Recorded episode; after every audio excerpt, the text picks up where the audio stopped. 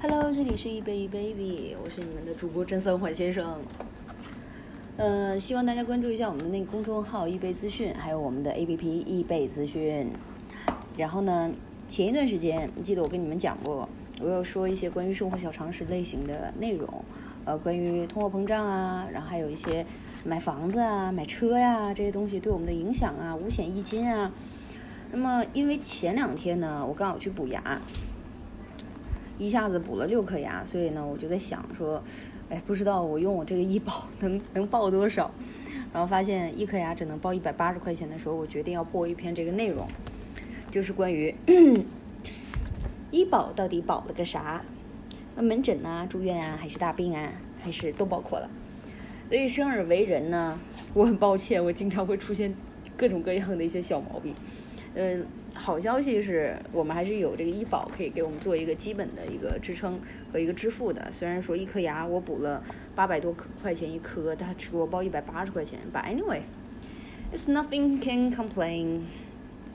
医保的全称呢叫做社会医疗保险，也就是你向国家买了一份保险，呃，可以报销基础医药费的那种。嗯，有了医保是一个非常棒的事情，但是去报销的时候会发现说，哎，这也不能报，那个也不能报。那医保有啥用呢？所以我们今天来吃一个瓜，然后把这个事儿搞明白。所以医保到底保了一个啥？哦，忘记说了，那个我有一个自己的那个微信号，如果大家感兴趣的话，可以加我，叫易贝零四，容那个易贝的那个拼音小写的拼音后面加个零四就可以了。呃，所以我们先从我们自己的手里的钱来说说看啊，医保是怎么交的。按国家的规定，有工资你就得保呃缴医保。那怎么缴呢？就是从你工资里面的百分之二拿出来到医保卡，这个叫做个人账户。啊，你感觉好像自己亏了，就自己缴完工资，公司还要给你再缴一份儿。公司呢会再缴你月薪的百分之八到呃医保卡。那么大部分这种上缴到国家的这种呢叫做统筹账户。所以一个人的医保呢，实际上。呃，其实等于分居两地，一个是个人账户，一个是统筹账户。医保要怎么用呢？账户不一样，用法也不一样。首先，我们要看看你的受伤害等级，啊，是门诊呢，还是住院呢，还是大病呢？就回到我们一开始的这个话题了。就先说说门诊哈，如果你有个头疼脑热的，去挂个号、开个药，走的都属于个人账户。那么再说住院和大病，那么这种事儿呢，个人账户明显是耗不起的，于是就要动用统筹账户，呃，医生就会让我们报一下密码，然后呢，我们就会发现说，哎，不管小病还是大病，花的都是我们自己的钱。So 这个时候不要着急，我们发现还没有报销，医院是怎么报销这个医保的？哈？所谓报销呢，就是你看完病以后，医保给你补贴一些医药费。有的是你在医院，人家直接给你报了；有的比较麻烦一点，就是你要跑去地管社保的地方再跑一趟，就叫保税呃社保局。为什么会说成保税局？社保局终究还是能报的，但是报多少补多少这就不一定了。为什么呢？就是因为报销是需要根据情况对你的医药费先砍价，然后再打折。嗯，我们看看先砍价再打折。假设啊，就是我们有一块瓜，这个瓜是你所有的医药费，报销前呢，我们要先对这个瓜两肋插刀，一个是起付钱，就是瓜的两个边边角角，就是不超不给报；封顶前就是超了自己报。所以报销的呢，只有中间这一块，就是瓜的这个核心部位。地区不同，情况不同，呃，起付前呢和封顶的钱也不同。那么起付一般是几百到一千多。封顶呢是几万到几十万。OK，不要以为我们切完这两边就没了啊，相似的这个剧情我们还是在演的。呃，我们要明白，社保呢只是基础性的一个保障，所以呢有一些太高级、太贵的项目是不给报的。例如说像进口药、特殊医疗设备、特殊医疗服务。呃，如果你在他们身上花了钱呢，那不好意思呢，还是要再来一刀的。所以砍完价之后报销的部分呢，就变成了可能。呃，瓜的三分之一、四分之一这样子，但这些呢还是不能全报，就还得再打折。所以我们就说说打折啊，为什么要打折呢？原来不同的医院呢，不同的药存在一个报销比例的问题。你的钱花在指定的医院或者指定的药品上才能报销，而且各地报销比例不同。比如说呢，像社区医院看病，有一些项目能报到百分之九十，那么是去到三甲医院可能只能报百分之八十。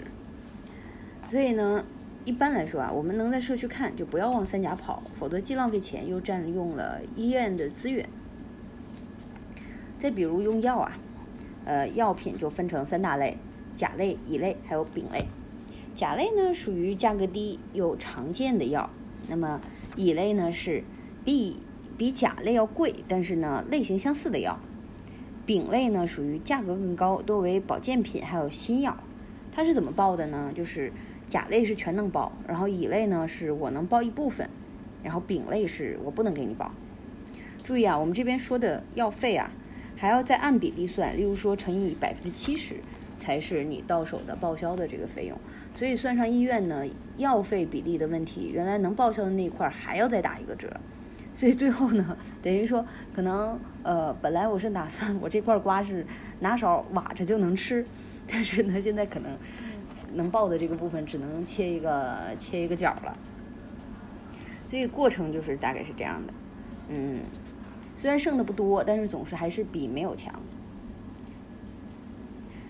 那么我们来温馨提示一下，非治疗类或第三方造成的伤害，一般来说医保不能报。比如说像整形啊、保健啊、车祸呀，还有打架。嗯，那么医保到底保了什么？对社会来说呢，医保的本质可以看作集合大家的钱，帮助有需要的人。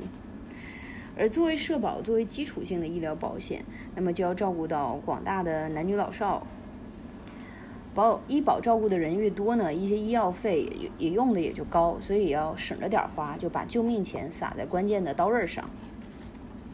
所以在医疗方面啊，是医保保出了一个互助的社会，也应了那句老话，说就是只要人人都贡献一点爱，世界将变成美好的人间。那对我们自己呢，这个东西是怎么样的？就有些人可能会想说，医保范围非常有限，我直接买一个商业保险不行吗？但其实呢，医保保险非常的傲娇，岁数大了他不搭理你，不健康的他又不要。嗯，商业保险就是这样的一个情况，但是呢，医保呢就是男女老少通吃，只要你来投保，我就陪你到老。所以医保必须得要有，如果不放心的话呢，我们可以再加一个商业保险，保的就更多一点。你就像我，我还买了两个商业保险，就为了保我的什么重疾险啊之类的，希望不要发生在自己的身上。而且有了医保呢，再买商保，从价格来说啊，比只买商商业保险要划算的多。呃，万一生个病啊，商业保险可以作为医保的一个补充。保障的力度也会更大，那么对自己、对家庭都会更好一些。所以买医保呢，不光是说我们贡献了一点爱，呃，也给我们自己有了多一份的保障，还有便利。而且呢，天有不测风云，说不定哪一天我们可能会用到医保。没有的话呢，那这时候就变得非常尴尬了。因为我们回顾一下，如果说当时如果关云长大兄呢，他要是有一个。凶啊，sorry，观音厂大哥，如果他那个时候有医保的话，估计，呃，那个时候刮骨疗毒也就可以花钱买个麻药了。But anyway, anyway, that's all. Bye.